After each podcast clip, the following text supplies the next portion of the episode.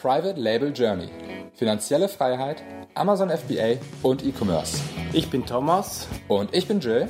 Und wir möchten dich inspirieren, unterrichten und fördern dich darin, deine Chance im E-Commerce zu ergreifen. Bei uns lernst du von Anfang bis Ende, wie du mit der Hilfe von Amazon profitable Marken aufbaust. Du wirst herausfinden, wie du dem Hamsterrad als Angestellter entkommst und finanzielle Freiheit erlangst. Schritt für Schritt lernen wir mit dir zusammen, wie du ein erfolgreiches Unternehmen mit Amazon aufbaust, das du liebst. Und der heutige Podcast wird gesponsert von Sellerboard. Sellerboard ist die Go-To-Lösung für mich, um meinen Amazon-Profit wirklich messen zu lassen. Das einzige Dashboard, das es gibt, bei dem du ganz genau erfährst, wie viel denn wirklich mit deinem Amazon-Geschäft übrig bleibt. Alle anderen Tools da draußen haben nicht alle Daten, ziehen nicht alle Daten rein. Nur Sellerboard macht das komplett und ganzheitlich. Außerdem gibt es kein anderes Tool, bei dem du deine Warenbestellung so gut klar planen kannst wie bei Sellerboard. Genau für diese beiden Tools und für vieles weitere nutze ich Sellerboard. Wenn du jetzt neugierig geworden bist, geh auf privatelabeljourney.de slash sellerboard und sichere dir zwei Monate kostenlos. Ach ja, falls du dich wunderst, Sellerboard hieß mal AMZ Control und wurde umgebrandet. Viel Spaß damit. Moin, Jill hier von Private Label Journey. Schön, dass du eingeschaltet hast und ähm, uns hier dabei hast auf dem Weg zur Arbeit oder ins Büro oder du bist einfach nur so und äh, hörst dir unseren Podcast an. Ich freue mich auf jeden Fall, dass du angeschaltet hast, denn wir haben heute ein super spannendes Thema dabei und einen sehr, sehr spannenden Gast. Bevor ich jetzt weiter ins Detail gehe, ich habe es ja schon im Titel angekündigt, die versteckten Gewinnkiller bei Amazon. Sehr, sehr wichtiges Thema. Gehen wir gleich in die Tiefe, aber erstmal ähm, herzlich willkommen, Vladi.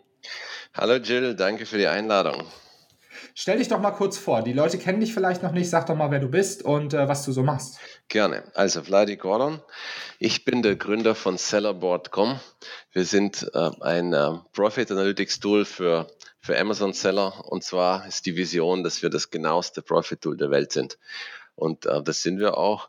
Ähm, ich wollte gerade sagen, die Vision, das ist ja schon so. das ist die, der Anspruch sozusagen, genau. Ah, okay. Und, äh, und äh, bis vor kurzem hießen wir noch AMZ-Control.com. Vielleicht äh, kennst du eine oder andere.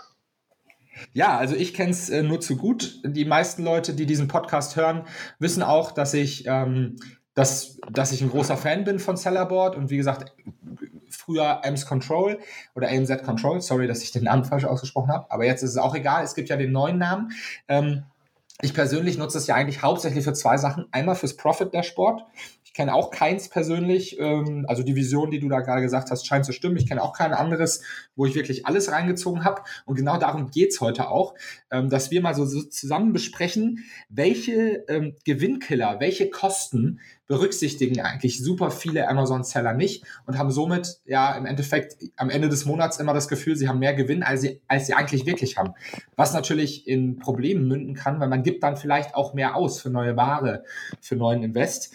Ähm, genau, und die zweite, das zweite Feature, was ich gerne bei Sellerboard nutze, ist der Lagerbestand. Ähm, ich kenne auch soweit ehrlich gesagt kein Tool, wo ich den Lagerbestand so durchplanen kann, wie ich es bei euch mache. Also, dass ich ähm, vortakten kann und auch mit einfließen lassen kann, dass ich was im externen Lager liegen habe. Also, das sind so die zwei Sachen, wofür ich es nutze. Jetzt aber erstmal genug Werbung für Fladi und sein cooles Tool Sellerboard.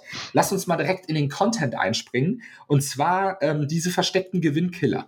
Wir haben ein paar vorbereitet und ich glaube, es gibt keinen besseren, der darüber mit mir reden könnte als du, Fladi, denn äh, du bist ja Du weißt es ja ähm, persönlich von den ganzen Nutzern wahrscheinlich, äh, was, was so die Sachen sind, wo die Nutzer sagen, hey, boah, das hatte ich vorher gar nicht auf dem Schirm.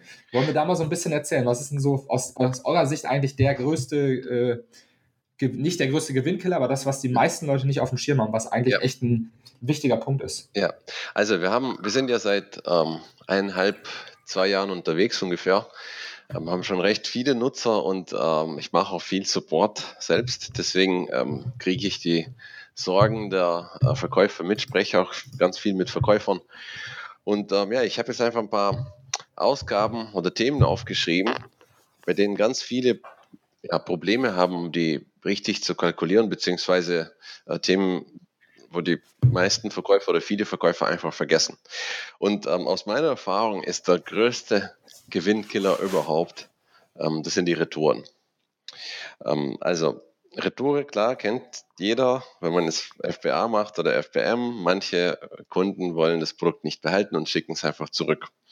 Und ähm, ja, die einfache Art und Weise, um den Effekt der Retouren zu berechnen, ist im Prinzip, sie zu ignorieren. Ähm, einfach weil, weil die einfache Art, sie zu berechnen, ist sie zu ignorieren. das, das ist die, die intuitivste Option sozusagen. Ja, was passiert, ja. wenn, wenn du eine Retoure bekommst? Du verkaufst das Produkt einfach wieder und äh, ja. wenn, wenn, gut ist, ja. Und klar, ich meine, jeder weiß, da wird wahrscheinlich irgendwas anfallen, ähm, irgendeine Gebühr oder so von Amazon, die dann sich negativ auf den Gewinn ähm, auswirkt, aber so what, ja. Aber ja, wie gesagt, das ist äh, das, die am meisten unterschätzte Kostenposition ähm, überhaupt. Und ähm, der Grund ist wie folgt. Also ich würde jetzt gern ganz kurz erklären, was passiert, wenn, äh, wenn jetzt ein Kunde eine Bestellung abgibt und was ja. dann passiert, wenn er die retourniert. Sehr gerne. Ja. Ähm, also, angenommen, ein Kunde bestellt in irgendeinem Monat, zum Beispiel im ähm, September, Ende September. Ähm, dann zahlt der Kunde einen Preis, vielleicht zahlt er noch den Versand. Äh, wenn er kein Prime-Kunde ist, beziehungsweise wenn er Prime-Kunde ist und ähm, ja, Expressversand bezahlt oder sowas. Äh, und das ist sozusagen unsere Basis. Dann haben wir eine Summe. Das ist ähm, ja die Rechnungssumme sozusagen. So, davon müssen wir jetzt ein paar Sachen abziehen, um den Gewinn zu berechnen. Ähm, sind eigentlich ganz viele äh, Positionen, ähm, aber die wichtigsten sind also Shipping Chargeback, sprich, ähm, wenn der Kunde den Versand an Amazon bezahlt hat, dann ähm, zieht Amazon genau die gleiche Summe wieder ab. Das heißt, der, der, der Käufer, der, der, Verkäufer, der kriegt ähm, kein Geld für den Versand, wenn er FBA macht. Dann äh, natürlich äh, die äh, Verkäufergebühr oder Verkaufsgebühr, Referral Fee, diese 15% oder 12. Äh, und ähm, dann natürlich die FBA-Gebühr, das ist ich, 3,60 Euro oder 2,50 oder was auch immer. Und äh, den Einkaufspreis müssen wir abziehen. Und dann bleibt der Gewinn. Also im Prinzip Nochmal ganz einfach. Verkauf, minus Verkaufsgebühr, minus FBA-Gebühr, minus ähm, Einkaufspreis, dann bleibt der Gewinn. So, und ähm, das Problem ist jetzt, ähm, wenn das im äh, September passiert, dann ähm, sehen wir diese, diese Bestellung im Seller Central. Wir sehen, was weiß ich, wir haben 100 Einheiten verkauft und wir berechnen schon den Gewinn. Das heißt, ähm, äh, man geht davon aus, dass man jetzt 100 Bestellungen hatte, mit denen man Gewinn gemacht hat. So, ähm, man verbucht es vielleicht irgendwie gedanklich. Wie gesagt, wenn es äh, jetzt im September war und wir sind jetzt im Oktober zum Beispiel, dann, dann hat man das vielleicht sogar schon irgendwo aufgeschrieben. Mein Gewinn für September war so und so viel.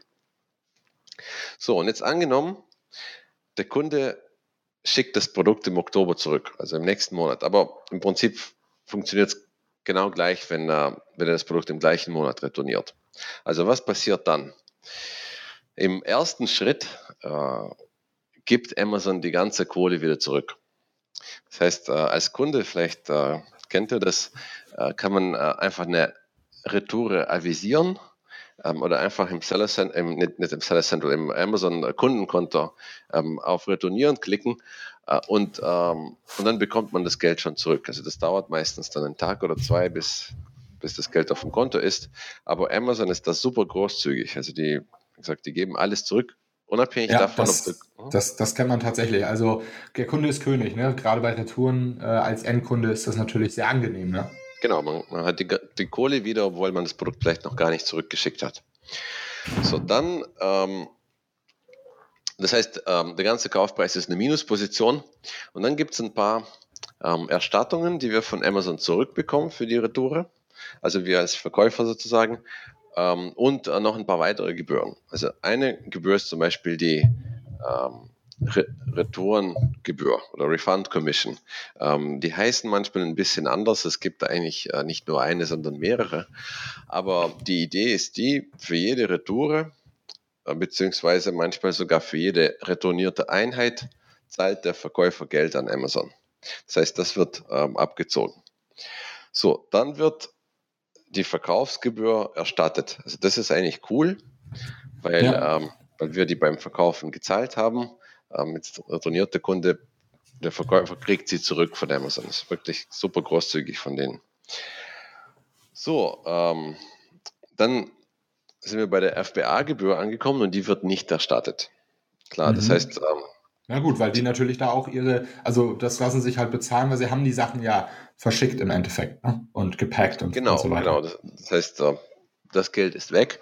Und ähm, es gibt sogar Kategorien, bei denen ähm, der Verkäufer für den Versand zurückbezahlt, also zum Beispiel äh, Kleidung. Das ah, heißt, ja. äh, man zahlt dann nochmal eine zweite FBA-Gebühr. Ähm, für den Rückversand. Für den Rückversand, genau. Das ah, ist dann okay. im Prinzip auch äh, purer, purer Verlust. Ja. So, und. Aber das äh, kann schon, wenn man, allein wenn man sich das jetzt überlegt und zusammenrechnet, dann ist das schon, kann das schon nicht wenig sein. Ne? Also das sind jetzt hier nicht ein, zwei Prozent äh, von dem, von dem, von dem Produkt, von dem Gewinnvorricht, der dann da wieder weggeht, sondern das wird schon eine Stange mehr sein. Also manchmal, ähm, es, ist, es kann bis, äh, klar, hängt sehr von der Kategorie ab oder vom Verkäufer, aber das kann auch ein Viertel vom Gewinn werden. Locker. Ja, ja, also es ist schon genau. echt eine, eine Stange. Ja, wenn man jetzt wenn der ein oder andere jetzt 5 bis 10 Prozent Retourenraten hat, dann muss man das mal hochrechnen. Ne? Genau, ja.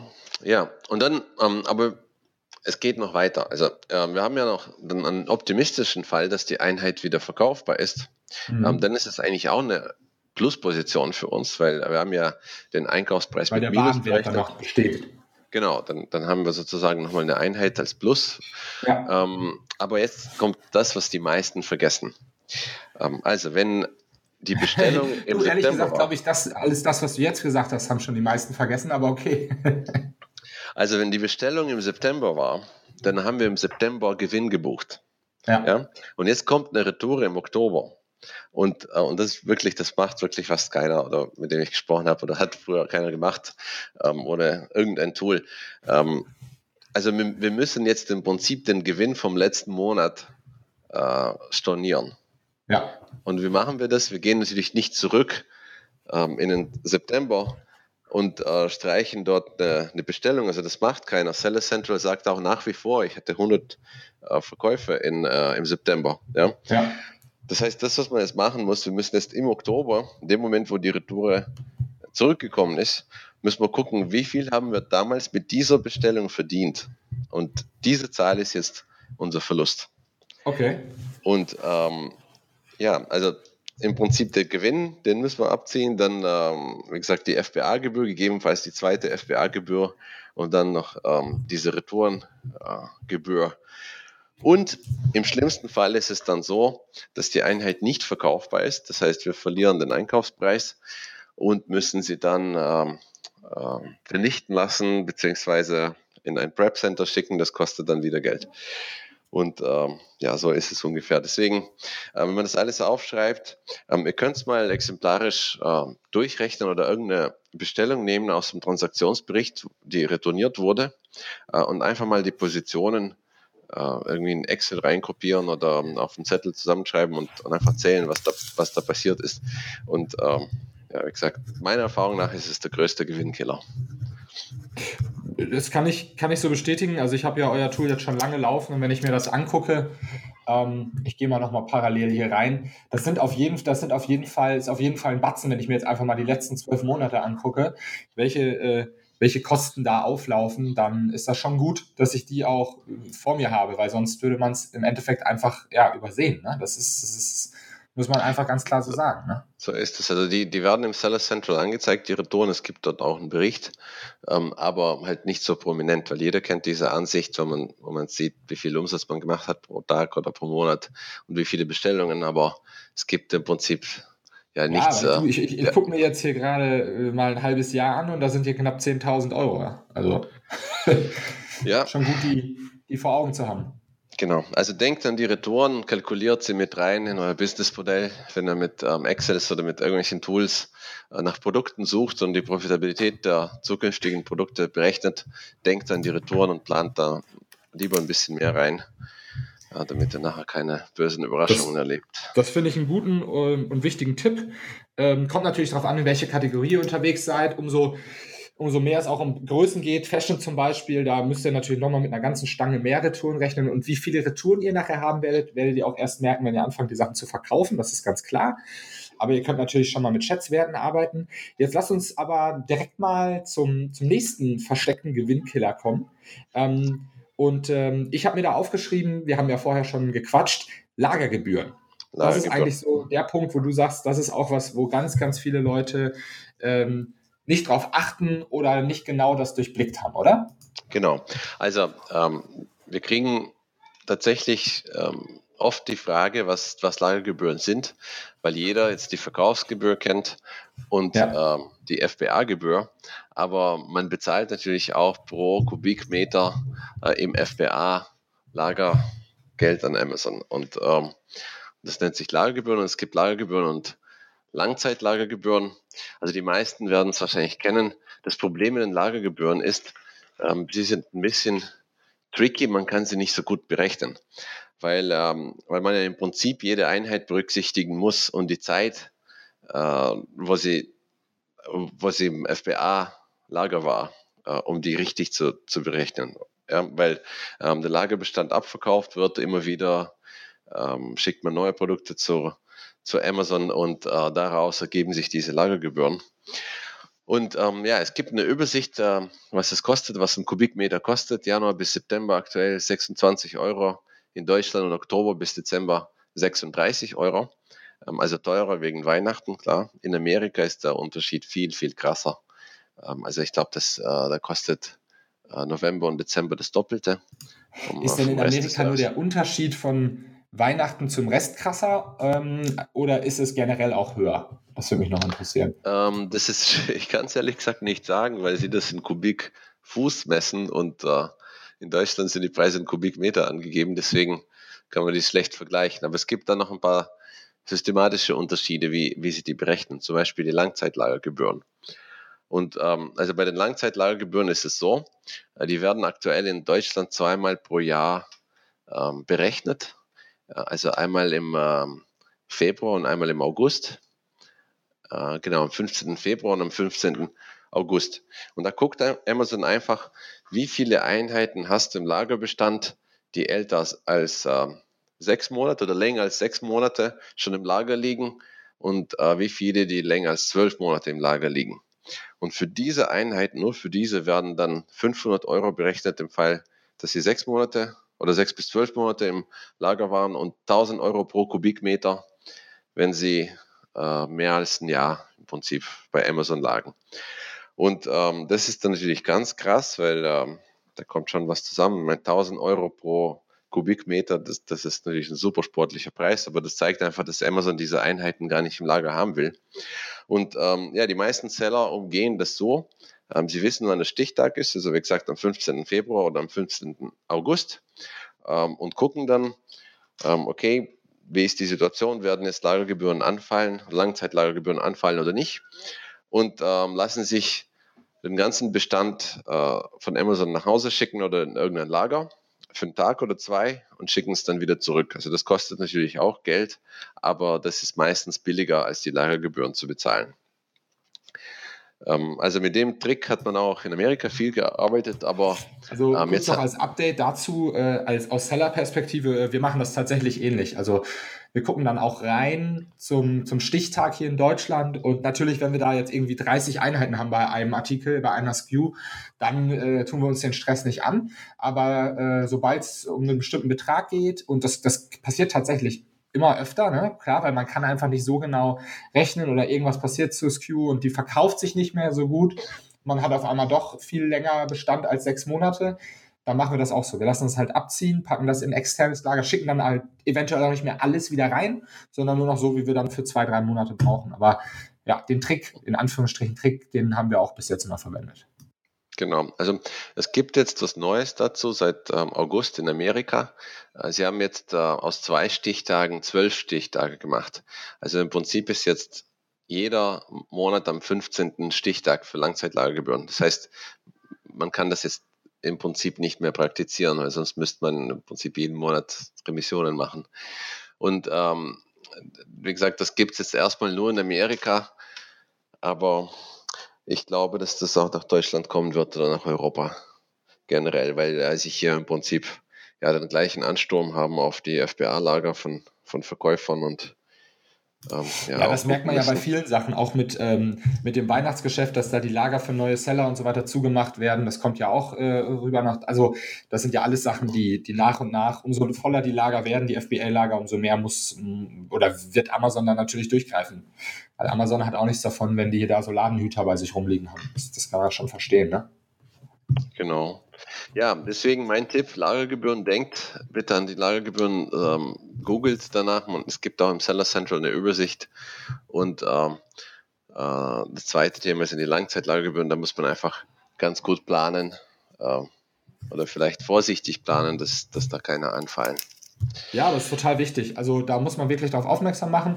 Und äh, die Gebühren sind echt enorm hoch. Also äh, das solltet ihr auch nicht ignorieren. Ihr kriegt auch eine E-Mail von Amazon, die da sagt, ja, passt auf, hier Lagerbestand und so weiter.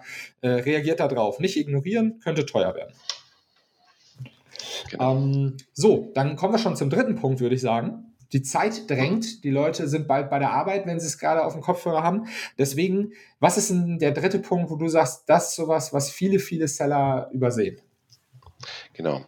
Also äh, Gewinnkiller Nummer drei, versteckte Amazon-Gebühren. Ähm, jetzt haben wir über Verkaufsgebühr, FBA-Gebühren, Lagergebühren gesprochen, aber Amazon hat ungefähr, ähm, ich glaube, ich habe 42 gezählt, 42 verschiedene Gebühren.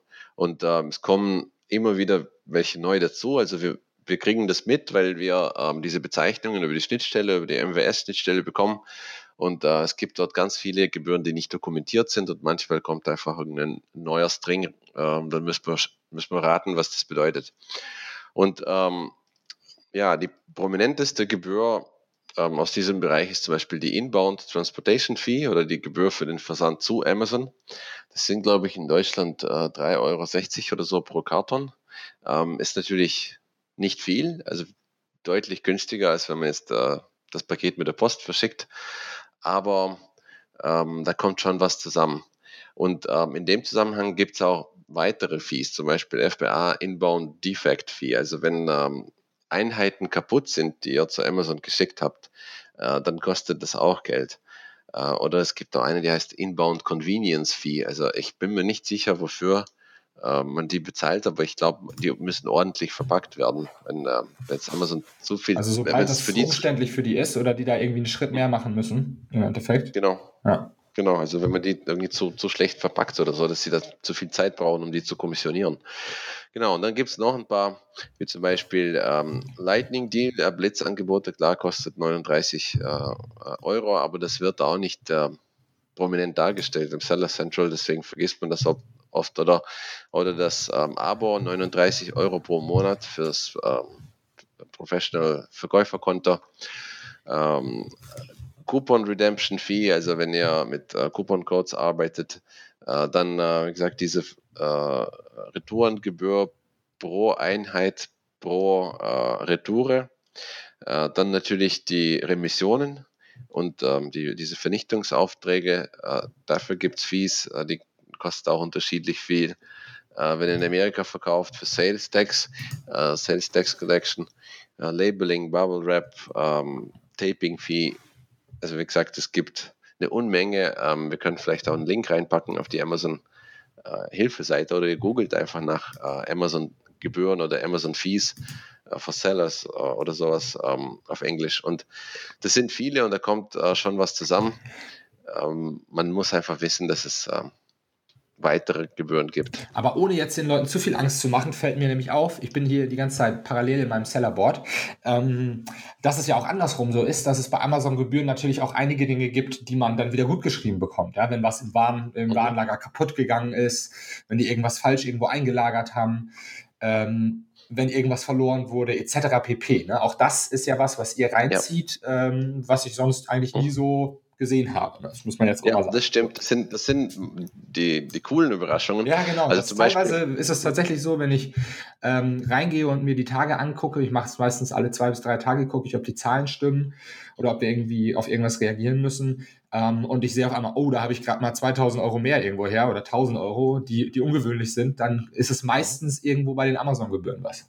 Genau. Also die Klassiker sind, ähm, wenn es ein Kunde eine Retoure ankündigt und dann das Produkt nicht wie gesagt, nicht zu Amazon schickt, äh, dann kriegt er die Kohle, aber 30 Tage später, wenn äh, die Ware immer noch nicht bei Amazon war, ähm, wird, äh, wird die ganze Kaufsumme wieder abgebucht vom Kunden. Ah, ja. Und ähm, das kriegt man dann als Erstattung. Klar, er hat angekündigt, dass er eine Retour macht und hat aber nichts geschickt.